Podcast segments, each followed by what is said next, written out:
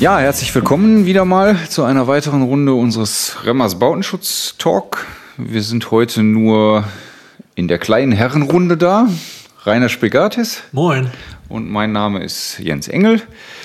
Und wir wollen heute über Bauwerksabdichtung noch weiter sprechen. Wir hatten ja mit dem neuen Themenfeld angefangen ähm, mit der Altbauinstandsetzung. Also wir wollen uns mit Abdichtung ähm, im Rahmen einer Gebäudeinstandsetzung ähm, beschäftigen. Und äh, ja, da gibt es ja verschiedene Möglichkeiten. Also Ausgangssituation, der Keller ist feucht, es riecht muffig, gibt vielleicht Salzausblühungen, gibt vielleicht feuchte Flecken. Wenn es schon weiter fortgeschritten ist, fällt vielleicht auch schon an der einen oder anderen Stelle der Putz so langsam von der Wand. Und nun kommt der geneigte Bauherr auf die Idee und sagt, Lass uns mal was machen, Rainer. Ja, eine gute Idee. Im Zweifelsfalle immer von außen dort, wo das Wasser auch herkommt. Sprich, eine nachträgliche Bauwerksabdichtung ist hier zu wählen. Und da haben wir natürlich die eine oder andere Schwierigkeit. Ähm, was haben wir für Untergründe etc.? Was haben wir für eine Art von Wassereinwirkung? Und das gilt es zunächst mal, äh, ich sage einfach mal, zu untersuchen. Das ist richtig, ja. Grundsätzlich müssen wir damit anfangen, aber der, der Bauherr, der wird ja wahrscheinlich als erstes fragen, geben Sie doch mal eine Einschätzung, ähm, naja, wie aufwendig die ganze Angelegenheit wird. Und da muss man ihm wahrscheinlich sagen, naja, wir haben verschiedene Möglichkeiten, lieber Bauherr, das zu machen. Also es gibt die Möglichkeit, die du gerade schon erwähnt hast, das von außen zu tun. Dafür müssen wir die Hütte natürlich aufbuddeln. Wenn sowieso Großinstandsetzung angesagt ist, mag das ja vielleicht gar nicht das Problem sein. Ähm, aber wenn da bereits jemand drin wohnt, heißt das natürlich, ähm, dass, die, dass die Außenanlagen, ähm, naja, zumindest Teil zerstört äh, werden, weil ich ja tatsächlich dann draußen bis auf die Fundamente aufgraben müsste. Die andere Alternative, die, ich will sie nur erwähnen, werden wir heute jetzt nicht vertieft drüber sprechen, wäre das Ganze auch von innen zu machen. Da werden wir uns dann in einer nächsten Runde nochmal drum kümmern. Und dann gibt es noch so eine, so eine Twitter-Lösung. Ähm, ich sage dazu mal ähm, Außen abdichten von innen. Das ist ja so ein bisschen wirr vielleicht, aber. Oder andererseits, äh, Schleiergel geistert ja nun auch in der Fachwelt herum und für mich in Detailbereichen mit Sicherheit äh, notwendig, aber eine ganze Wand von innen nach außen zu vergelen, also wenn nichts mehr geht, geht Gel. Aber das würde ich aus letzter Möglichkeit. Ist sicherlich sehen. eine Sondergeschichte und ich denke, können wir vielleicht ganz am Ende nochmal drauf eingehen, aber Heute wollen wir uns eben darauf konzentrieren, wie macht man das von außen? Also wie setze ich ein, ein Untergeschoss von außen instand, sodass in Zukunft keine Feuchtigkeit mehr reinkommt. So, und wir werden uns erstmal jetzt primär damit beschäftigen, dass ähm, vertikal die Wände abgedichtet werden müssen. Dazu gehört aber nicht immer, aber gegebenenfalls, äh, falls keine Horizontalsperre da ist, ja auch nachträglich eine Horizontalsperre einzubauen. Das ist aber nochmal wieder ein eigener Themenkreis. Ähm, deswegen auch an der Stelle möchte ich es erwähnt haben, aber auch äh, darauf, auf nachträgliche Horizontalsperren, werden wir in einer separaten Runde dann auch nochmal drauf eingehen. Gut, ja, bleiben wir mal bei außen. Du hast gerade schon angesprochen, als erstes geht es äh, ja eigentlich wie immer darum, ja. zu gucken, was ist eigentlich äh, Sache und sich zu überlegen, was habe ich eigentlich für Wassereinwirklassen. Das gilt beim Altbau aus meiner Sicht erstmal genauso wie das auch beim, beim Neubau gelten würde. Genau, die haben wir ja vom Neubau heraus ähm, auch die W1 für Bodenfeuchtigkeit oder nicht drückendes Wasser, sprich den Einbau einer Dränung. Und das, denke ich mal, ist so im Altbau oder in der nachträglichen Bauwerksabdichtung auch sehr wichtig, sich Gedanken zu machen, a, liegt eine Dränung, warum ist sie vielleicht nicht funktionstüchtig und wie lässt sie sich wiederherstellen? Ne, um einfach auch die Wassereinwirkung auf die Gebäudeaußenwand zu minimieren, zu senken. Ja klar, ist ein ganz wichtiger Punkt ich weiß gar nicht, ich glaube, bei, den, bei unseren Neubau-Podcasts haben wir darüber gar nicht so richtig gesprochen. Dieses Thema Dränung, ich glaube, am Rande haben wir es erwähnt, ähm, ist in den letzten Jahren ja, ähm, ja ein bisschen in eine Richtung gegangen. Also es werden im Neubau eigentlich kaum mehr Dränungen eingebaut, weil man eigentlich möchte, dass das Wasser auf dem Grundstück, das Oberflächenwasser dann auch tatsächlich dort versickert wird und dass es eben nicht aufgefangen wird über eine Dränung und dann der Kanalisation zugeleitet wird im Altbau, ähm, ja, wie du es gerade schon angesprochen hast, würde ich das auch äh, so sehen, dass das äh, vielleicht nicht so sinnhaft ist. Denn auch wenn wir uns jetzt über die Außenwände unterhalten, muss man im Hinterkopf behalten, muss ja immer das gesamte Gebäude betrachten und die Frage ist, wie sieht denn die Sohle des Gebäudes aus? Und in vielen, vielen Fällen wird man da ja eine ungenügende Wasserdichtheit haben, also dass da irgendwie ein WU-Beton unten drunter liegt. Das ähm, scheint da doch eher unwahrscheinlich. Ähm, also macht die Trennung total Sinn, um einfach den, den Druck aus dem Wasser da rauszunehmen und dafür zu sorgen, dass, äh, dass da eben nicht über die Bodenplatte möglicherweise noch, noch was passiert. Die Wände gegen, selbst gegen drückendes Wasser zu dichten, das ist nicht das Thema. Ne, wichtig ist eigentlich auch dann die vernünftigen Anschlussbereiche zu schaffen und auch im Vorfeld bei den Überlegungen, bevor man überhaupt eine Schürfung macht und in die Baugrube geht, um sich die Wände anzuschauen, auch ähm, ganz klar festhalten sollte, wie soll diese erdberührte Räumlichkeit überhaupt genutzt werden? Was ne, ist dort angesagt von der Raumnutzung, dauernder Aufenthalt von Personen oder ist es wirklich nur ein Lagerkeller für vielleicht vielleicht hochwertigere Güter, aber nicht für den dauernden Aufenthalt von Personen. Genau, also das wäre jetzt alles mal so grundsätzlich festzulegen, Wassereinwirkklasse, ähm, Nutzung ähm, in den Räumlichkeiten, dann ist eben nachzugucken, wie sieht die Gründung aus. Gut, aber wenn man das, das kann man ja alles relativ gut machen, ohne jetzt die Schürfe angelegt zu haben. Aber dann würde man eben irgendwann mal öffnen auf der Außenseite und würde sich angucken, was, äh, was findet man da eigentlich? Hat da jemand schon mal vielleicht irgendwann eine Abdichtung aufgebracht? Gibt es da eine Altabdichtung oder ja, oder wie sieht das überhaupt aus? Was liegt da für ein Mauerwerk vor? Ähm, was ist da für ein Untergrund? Was gibt es da für Punkte zu bedenken oder warum muss man sich das angucken? Warum sollte man sich das angucken? Weil der Untergrund ja nun auch die Abdichtung trägt. Ne, wir wollen ja einen dichten, festen Verbund mit dem Untergrund schaffen und insofern gilt es, diesen zu beurteilen und nach der Beurteilung auch so herzurichten, dass wir eine vernünftige Abdichtung dort applizieren können. Wie du gerade schon sagtest, wenn es eine schmalte Schwarzabdichtung ist, ist es ein Anstrichsystem, ist es ein Beschichtungssystem. Ähm, schwarzer Anstrich, da fällt mir immer so ein Bitum oder auch Teer. Ja, ja, wichtige Frage. Ne? Also da haben wir ganz unterschiedlichste, äh, ich sag mal, ähm, Materialvorkommen auf der Oberfläche und auch hier ähm, widerspricht natürlich ähm, der Teer als Untergrund einer bituminösen Abdichtung dahingehend, dass hier eine Weichmacherwanderung stattfindet und eine Bitumabdichtung, wenn die nachträglich aufgebracht wird, nicht die zugesicherten Eigenschaften erhält. Die ist so wie torfig, die hat keinen Haftverbund und leichte Setzungsverhalten aus dem Erdreich würden zwangsläufig zur Rissbildung führen. Gut, heißt also, Bitum und Teer, um es auf einen Punkt zu bringen, verträgt sich nicht. Und insofern, wenn ich denn mit Bitum draufgehen wollte, müsste ähm, ein teerhaltiges Produkt im Untergrund auf jeden Fall entfernt werden. Ähm, vielleicht kurze Frage, wie stelle ich das fest, ob da jetzt, ob da jetzt Bitumen oder ein teerhaltiges Produkt? Bei der Erstbegehung auf alle Fälle möglich mit einem Lappen, der mit Lösemittel beträuft wird. Bitumen würde sich anlösen vom Lösemittel. Beim Teer hätte ich hier keine, äh, keine bräunliche oder schwarze Ablösung an dem Bitumenlappen. Genau, also der Teer ist ähm, lösemittelstabil und, und da passiert dann in dem Falle nichts. Gut, damit könnte man das, damit könnte man das ganz äh, zügig dann, dann entsprechend klären. Jetzt müssen wir aber nicht unbedingt, ähm, sind wir wieder bei den, bei den Produkten, jetzt müssen wir nicht unbedingt eine Bitumabdichtung ähm, da drauf bringen, sondern wir könnten ja auch, haben wir ja auch schon ähm, eingehend besprochen, wir könnten auch eine Reaktivabdichtung, eine FPD da drauf bringen. Gleiches Problem oder meines Erachtens nicht, weil wir hier nicht diese Bitumenanteile haben, obwohl wir damals in der FPD-Richtlinie auch den Teeruntergrund als solchen erstmal ausgeschlossen haben aufgrund der Gesundheitsbeeinträchtigung, ja. Na gut, das sollte man eigentlich natürlich grundsätzlich im Hinterkopf behalten. Also Teer wird nirgendwo mehr eingesetzt. Also ich sag mal, der, der geneigte Laie sagt ja auch gerne, die Straße wird geteert, aber die, die Straße wird heutzutage auch nicht mehr geteert. Und ähm, die guten alten ähm, geteerten Bahnschwellen, die man früher so gerne im Vorgarten eingesetzt hat, die gibt's heute auch nicht mehr, weil der Teer eben eine ganz ungesunde Angelegenheit ist und äh, deswegen einfach nicht mehr eingesetzt werden ja. darf und nicht mehr eingesetzt werden sollte. Ähm, die Frage ist ja aber immer, muss man sowas dann abmachen? Also so ein Teer da runterzuholen, ist natürlich ein Mörderaufwand.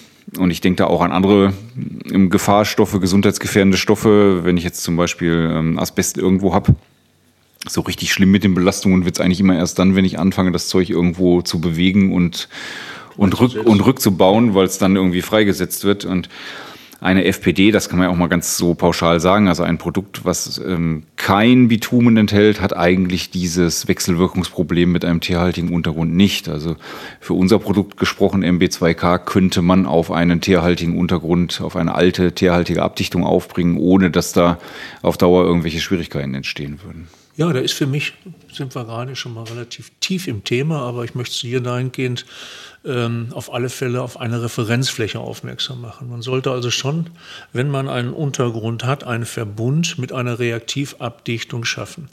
Ob jetzt bituminös oder auch vielleicht der teerhaltige Untergrund, ist zunächst mal, dass der sauber in der Oberfläche ist, um dann eine Kontaktschicht aus der FPD aufzutragen die durchtrocknet sein muss und dann wird unter mittiger Gewebeeinbettung eine Abdichtungsschicht mit FPD aufgebracht in der entsprechenden Schichtdicke.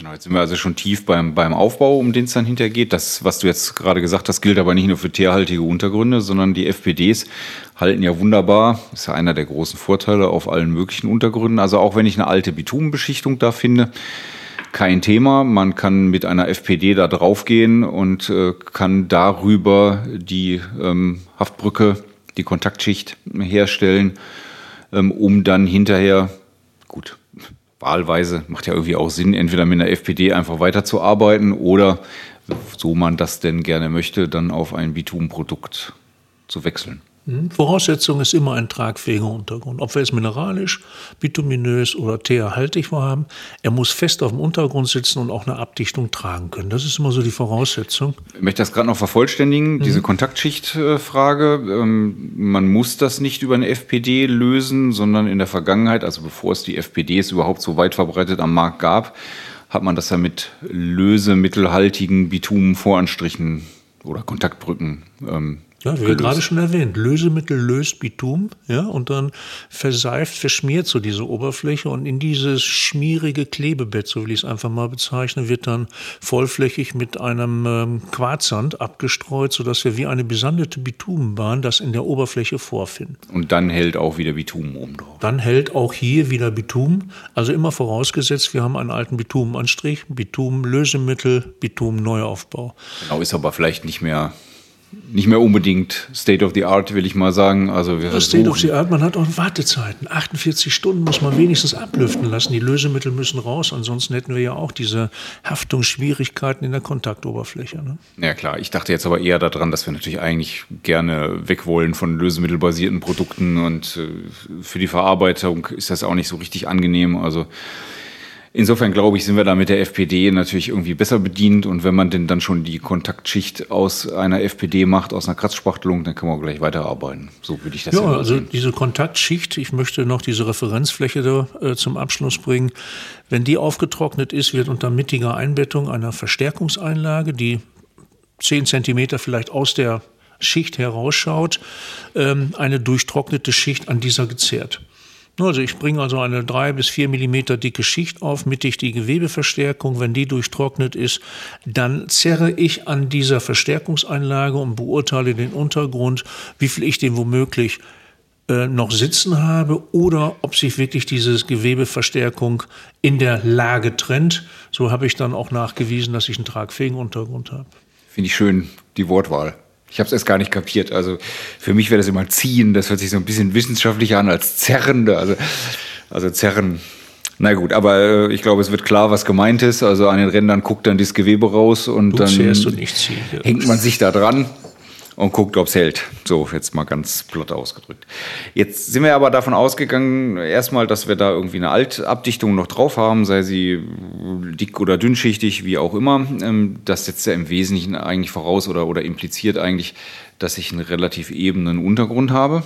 Kann ja aber auch sein, dass ich jetzt da irgendwie einen, einen Altputz drauf hatte oder einfach nur ein ruppiges Mauerwerk. Manchmal habe ich ja auch ähm, Richtung Kellermauerwerk, Richtung Fundamente irgendwie, naja, sagen wir mal, im schlimmsten, im schlimmsten Falle Feldsteine oder irgendwas. Also, ich habe da schon alles Mögliche gesehen. Oder die Steine sind intakt, die Fugen sind äh, total kaputt, weil sie über Jahrzehnte, äh, vielleicht Jahrhunderte da unten im Feuchtebereich gelegen haben und, und einfach äh, aufgeweicht und, und ausgetragen worden sind. Also ähm, in vielen Fällen habe ich einfach nur eine Berg- und Talfahrt, einen total ähm, rauen, ruppigen Untergrund ähm, und dann gehe ich ja anders vor. Dann kann ich ja nicht gleich loslegen mit einer Kontaktschicht, sondern da muss ja erstmal irgendwie stabilisiert werden. Da muss stabilisiert werden. Das kann mit Spritbeton, das kann mit ähm mit Sperrputzsystemen zum Beispiel, also wasserundurchlässigem System, äh, Putzsystem, faserarmiert auch geschehen, dass man hier größere Unebenheiten egalisieren kann. Ähm, es könnte, sofern keine Fehlstellen aus dem Untergrund vorliegen, auch mit mineralischer Dichtungsschlemme unmittelbar aufgetragen werden. Ja, oder mit sogenannten Dichtspachteln, also nicht Schlemmen, sondern, sondern Spachteln, werden. die dann schon so üblicherweise bis fünf Zentimeter eben ausgleichen können. Ja, das ist ebenso, wenn man jetzt eine lot- und fluchtgerechte Abdichtung erreichen möchte, ja. Äh, wir kennen aber auch, du sprachst gerade an, die Fellsteine, äh, wo man zusieht, dass man die Fugen als solches wieder verschließt und sich dann über ein Spritzverfahren womöglich auch Gedanken macht, dass eine, eine Applikation stattfindet im Spritzverfahren um auch hier Höhen und Tiefen ebenso gleichmäßig mit abdichten zu können. Ich erinnere mich an ein Bauwerk vor vielen Jahren, äh, wo ich mal untersucht habe. Ähm, ich glaube, in, in, Wiesbaden ist das gewesen und ähm, da war das Fundament aus Feldstein hergestellt und das war ein Fall, wo man schon nachträglich abgedichtet hatte, das dann aber nicht funktioniert hat, sondern an manchen Stellen wieder Feuchtigkeit reingekommen ist, weil man eben nicht weit genug runtergegangen ist, weil man keine vernünftige Oberfläche geschaffen hat. Also die üblichen 15 Zentimeter aufs Fundament, die mögen an solchen Stellen dann vielleicht auch manchmal nicht reichen, sondern man muss sich da wirklich Mühe geben, ähm, da wirklich die Fugen vernünftig ähm, auszumörteln und eine, eine vernünftige Oberfläche herzustellen und auch relativ weit. Ich, ich will das jetzt nicht pauschal äh, sagen, da kann man, glaube ich, auch keine pauschale Angabe machen, aber man muss sich dann echt im Detail angucken, wie tief man da runtergeht, wo dann auf welcher Höhe vielleicht auch im Gebäude die Sohle tatsächlich angeordnet ist, weil wenn ich dann mit einer Drainage da reingehen will, dann macht das ja eigentlich nur wirklich Sinn, wenn die Drainage auch unterhalb der ähm, der Bodenplatte im Gebäude ähm, liegt, sonst äh, bringt es mir natürlich nichts. Ja, also diese Höhen muss ich da ne? schon, ja. muss ich mir schon angucken und ähm, auch wenn es viel Arbeit ist, dann möglicherweise eben vernünftige Oberflächen ähm, auf dem Fundament schaffen. Ja, aber wie du schon gerade sagtest, der Wandsohlenanschluss, das ist das Entscheidende. 15 Zentimeter im Regelfall sollte man schon herabarbeiten und auch 25 Zentimeter oberhalb der innenliegenden Sohle sollte hier zunächst mal der Untergrund komplett neu aufgebaut werden. Also Altabdichtung, alte Mörtelschichten oder ähnliches entfernen und auch hier wirklich mit Dichtschlemme, Dichtspachtel äh, egalisieren, vordichten und äh, hier einen kompletten Neuaufbau am Vansolenanschluss wählen. in dem Zusammenhang fällt mir so, so, ein Stichwort noch ein, was wir im Neubau immer grundsätzlich mit in unseren ähm, Empfehlungen, Verarbeitungsanleitungen drin haben. Das ist der sogenannte Hinterfeuchtungsschutz, der ja hauptsächlich ähm, im Neubau eben für den, für den kritischen Punkt Anschluss zwischen, zwischen aufgehender Wand und Bodenplatte zuständig ist. Möglicherweise habe ich hier ja auch sowas, vielleicht ist das keine, durch, äh, keine Bodenplatte, die da wirklich rauskommt, sondern ich habe ein Fundament und äh, wie dann der Kellerboden gestaltet ist, sieht noch anders aus, aber wahrscheinlich muss man sowas ähnliches machen. Oder? Ja, und der Wandsohlenanschluss ist eben durchfeuchtet.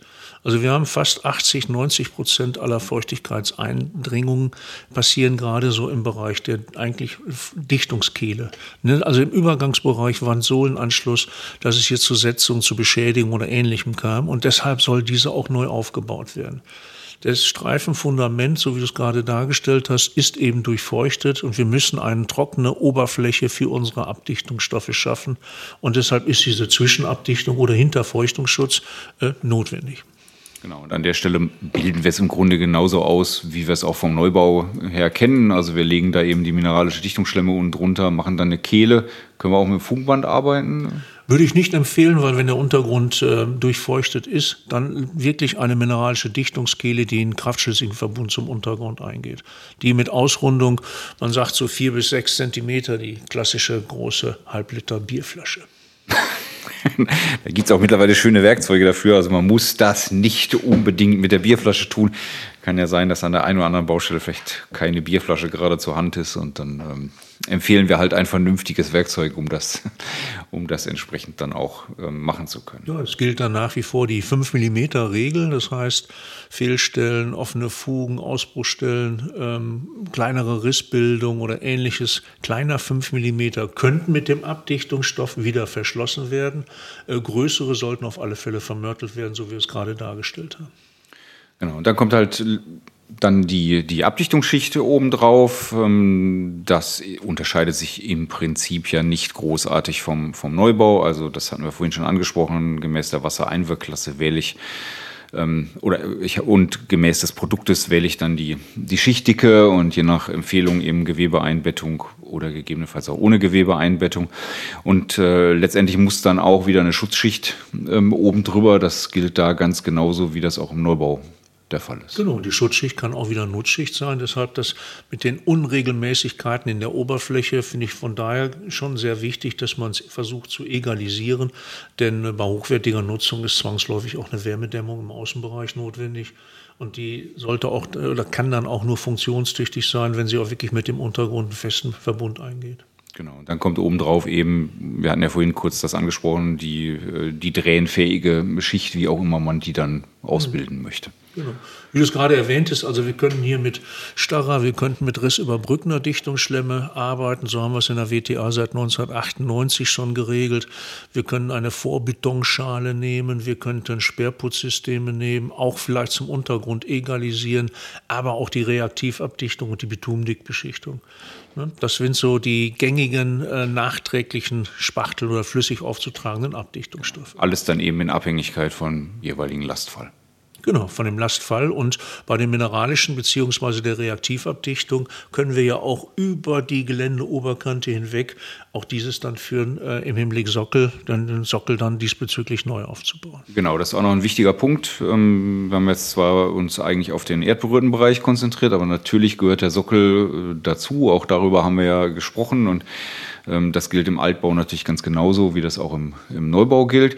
Wobei natürlich auch dort jetzt wieder ein bisschen schwieriger ist, möglicherweise äh, zu gucken, wie komme ich da dran, weil ich das ja nicht alles jungfräulich äh, aufbaue, sag ich mal. Also ich habe jetzt so ein, so ein Bild vor Augen ähm, mit einer mit einer Vormauerschale, ein paar Jahrzehnte alt, Verblendmauerwerk das werde ich ja jetzt nicht im Fußpunkt abbauen, um dahinter auf die tragende Konstruktion eine Sockelabdichtung aufzubringen. Also man muss sich das im Einzelfall angucken. Gerade im Sockelbereich gibt es jede Menge verschiedene Konstruktionen, ähm, die in, früheren Zeiten da eingesetzt worden sind.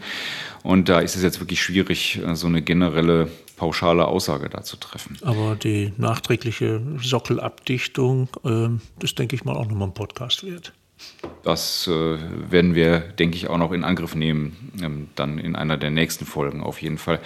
Ich würde das Ganze gerne noch, noch abrunden ähm, mit der Horizontalsperre. Vorhin habe ich das kurz so angesprochen, aber ich äh, finde es immer wichtig, dass man, dass man sozusagen das Gesamtbild äh, auch im, im Auge behält. Ähm, wir hatten vorhin gesagt, man muss schon nachgucken, ob da ähm, zur Bauzeit eine Horizontalsperre eingebaut worden ist. Die würde dann ja, wenn ich jetzt ein, ein, Untergeschoss habe, dann müsste die ja auch unten im Mauerwerk liegen, also ähm, kurz oberhalb der, äh, der Bodenplatte oder auf der Bodenplatte, da müsste die liegen. Und wenn die nicht vorhanden ist, ähm, da muss man eben gucken, ob man sie nachträglich noch einbauen muss. Genau, im sogenannten Bohrlochverfahren oder auch im Niederdruckinjektionsverfahren. Äh, mechanische schließe ich jetzt an dieser Stelle erstmal aus, aber äh, auch das wäre noch eine Variante und vor allen Dingen mit welchen Abdichtungsstoffen, aber da sind wir wieder bei der nächsten Folge. Genau, ich, ich würde es trotzdem gerne noch mal einmal so in den Gesamtkontext bringen. Wir hatten bei der Bau Mauerwerksdiagnostik darüber gesprochen, dass man eben auch ähm, vielleicht Probenmaterial, um zu gucken, wie feucht ist das alles aus den Innenwänden nimmt. Und da habe ich schon mal darauf hingewiesen, ich möchte das hier an dieser Stelle nochmal tun. Also ich gucke mir immer gerne tragende Innenwände im Untergeschoss an, weil die in der Regel ähm, ähnlich oder genauso gegründet sind wie die Außenwände. Und wenn ich da feststelle, da gibt es aufsteigende Feuchtigkeit, dann ist also ganz dringend notwendig, dass ich dann dort überall in den Außen wie in diesen tragenden Innenwänden auf jeden Fall nachträglich eine Horizontalsperre einbaue. Wie das dann geht in einer der nächsten Folgen. Aber es ähm, ähm, gehört noch was für mich dazu. Deswegen habe ich mich jetzt gerade so gedanklich nach, nach innen bewegt. Ähm, das Gebäude ist ja jetzt nun ähm, über Jahre, vielleicht Jahrzehnte feucht gewesen. Das Mauerwerk ist feucht gewesen. Und ähm, da haben wir ähm, in der vorletzten Folge drüber gesprochen. Also da sind ja möglicherweise Salze eingewandert äh, mit der Feuchtigkeit, die ja drin gewesen ist. Und äh, jetzt habe ich das abgedichtet. Sagen wir mal, es hat jetzt alles funktioniert. Ich habe alles gemacht. Aber jetzt trocknet das aus. Und äh, einleitend hatte ich auch schon gesagt, da sind feuchte Flecken vielleicht, da sind Salzflecken, vielleicht ist auch der Putz schon abgefallen. Das heißt, äh, ich mache ja jetzt nicht außen eine Abdichtung und dann gehe ich nach Hause, sondern ich muss das ja auf der Innenseite auch reparieren. Und das, was ich da an Reparaturmaterial nehme, muss natürlich mit der jetzt wahrscheinlich über Jahre hinweg austrocknenden Feuchtigkeit und den Salzen, die damit auch noch wieder an die Oberfläche gelangen, irgendwie umgehen können. Richtig, also das ist ja das Thema Bauzustandsanalyse der vorhergehenden Folgen, dass man sich also über die Feuchte und die Salzschäden und auch die Belastung des Mauerwerkes ähm, das feststellt einerseits und dann auch nicht nur die Abdichtungen von einer Außenabdichtung über eine Querschnittsabdichtung, eine Fußpunktabdichtung wählt, sondern dann auch eben hier dann äh, gegebenenfalls die ausblühenden Salze versteckt. Ja, sprich hier im Rahmen eines Sanierputz- oder Sanierputzsystems. Genau, da sprichst du den entscheidenden Punkt an. Also um jetzt da auch Freude an dem Untergeschoss zu haben, was auch immer man dann letztendlich damit tun will. Ähm, dazu gehört dann eben, dass man nicht wieder feuchte Flecken hat und dass die Salze nicht rauskommen. Und das ist ja genau das, wofür Sanierputze ähm, ursprünglich konzipiert worden sind. Sie werden häufig mittlerweile zweckentfremdet, auch auf Innenabdichtungen.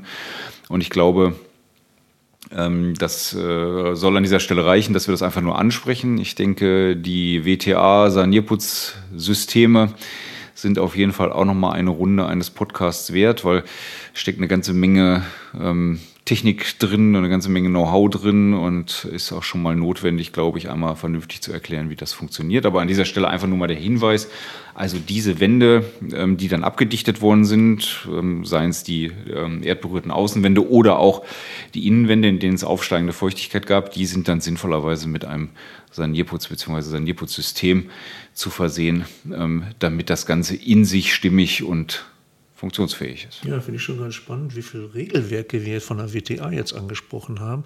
Von der 4.5, sprich Mauerwerksdiagnostik, über die feuchte Analyse, das 4.11er Merkblatt, das nachträgliche Abdichten, 4.6, 4.10, äh, nachträgliche Querschnittsabdichtung bis zum Merkblatt 2.9, was im Übrigen das älteste der WTA ist, Sanierputzsystem. Also da haben wir schon mal eine ganze Handvoll an Regelwerken. Jetzt beeindruckst du mich aber. Ich hätte diese Nummer nicht aufzählen können. Ich, du hast sie auch nicht auf dem Zettel stehen. Wahnsinn.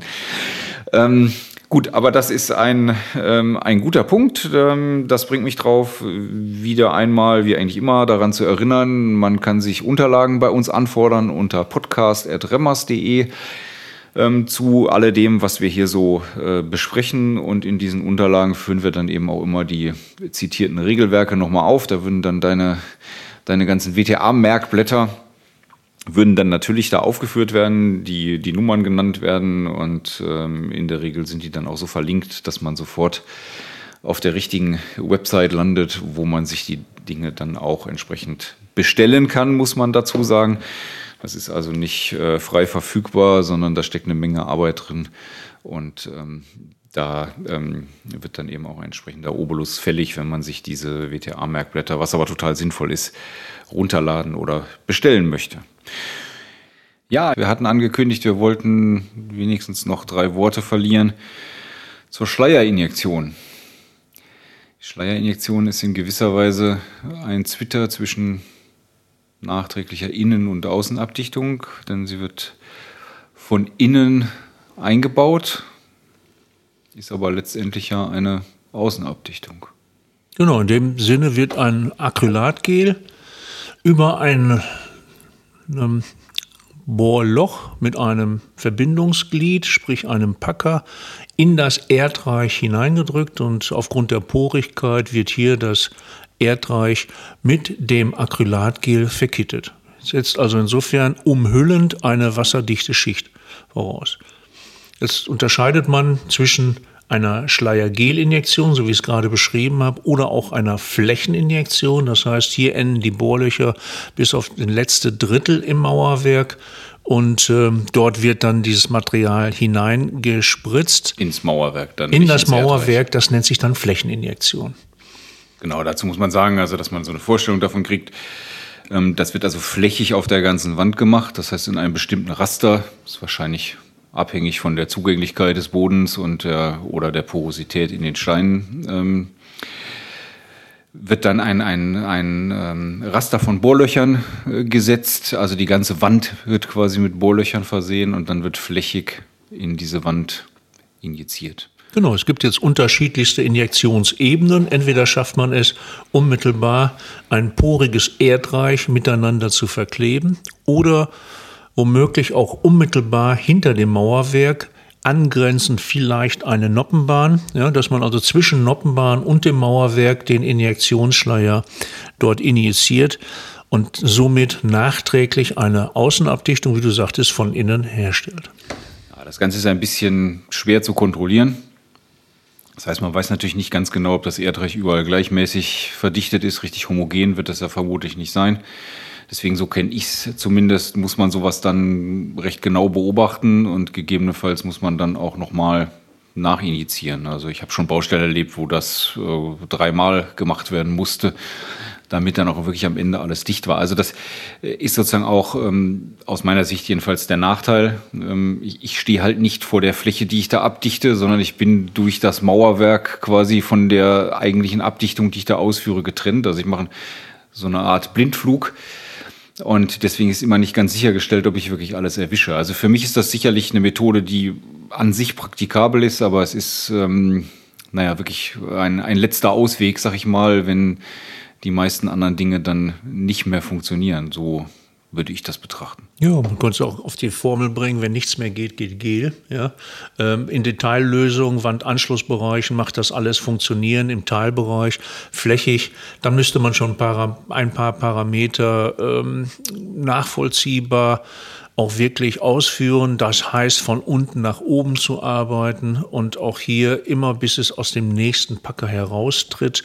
Dann erst wird der, das Verschlussteil ähm, aufgeschraubt und weiter injiziert.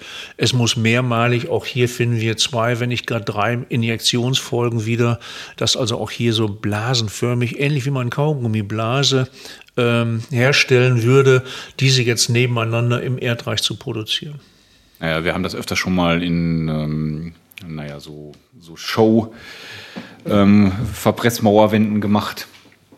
Also quasi im Glaskasten, der dann mit, mit Sand verfüllt worden ist, wo man hinterher reingucken konnte. Und dann sieht man eben so, so beulenartig immer über den ähm, Austrittslöchern dieser, dieser Kanäle beziehungsweise der Packer, wie das Material dann da sitzt. Und diese Gele, das äh, muss man vielleicht auch noch vom Material her nochmal beschreiben. Die haben die Eigenschaft, dass sie bei Feuchtigkeit aufquellen. Das heißt, äh, wenn die Feuchtigkeit mal nicht da sein sollte, dann ziehen die sich zusammen. Aber das ist ein reversibler Prozess. Wenn dann wieder Feuchtigkeit reinkommt, dann quellen die Dinger wieder auf. Andererseits im Erdreich mit Bodenfeuchtigkeit ist immer zu rechnen, von daher. Dann fast immer Feuchtigkeit. Interessant finde ich nur, dass diese Materialien sich einstellen lassen, dass man also auch hier entsprechend des Wasserdruckes oder äußeren Gegebenheiten die Materialien in schnell oder auch normal abbinden darstellen kann. Und äh, dass hier auch eine gewisse Literzahl injiziert werden muss. Und da ist man sehr schnell bei 35 bis 50 Liter, je nach Körnigkeit des Erdreiches, des angrenzenden Erdreiches. Quadratmeter. Pro Quadratmeter sehr wohl. Und das erklärt dann auch diesen hohen Preis ne, einer nachträglichen Injektion.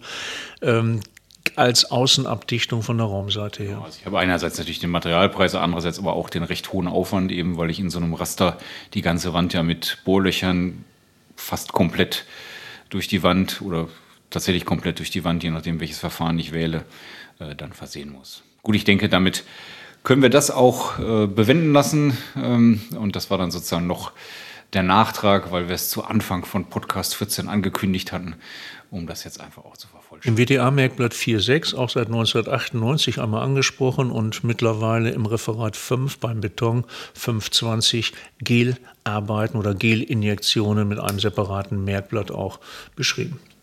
Wunderbar. Du bist das wandelnde WTA bzw. Abdichtungsglossar. Ja, ich glaube, jetzt haben wir ganz gut einmal so den Rundumschlag erstmal gemacht für die Außenabdichtung. Das soll an dieser Stelle erstmal genügen. Und in der nächsten Runde werden wir uns dann mit der Innenabdichtung äh, beschäftigen, gefolgt dann von Horizontalsperren und Sanierputzsystem. Aber an dieser Stelle erstmal vielen Dank fürs Zuhören. Bis zum nächsten Mal. Tschüss. Tschüss, tschüss.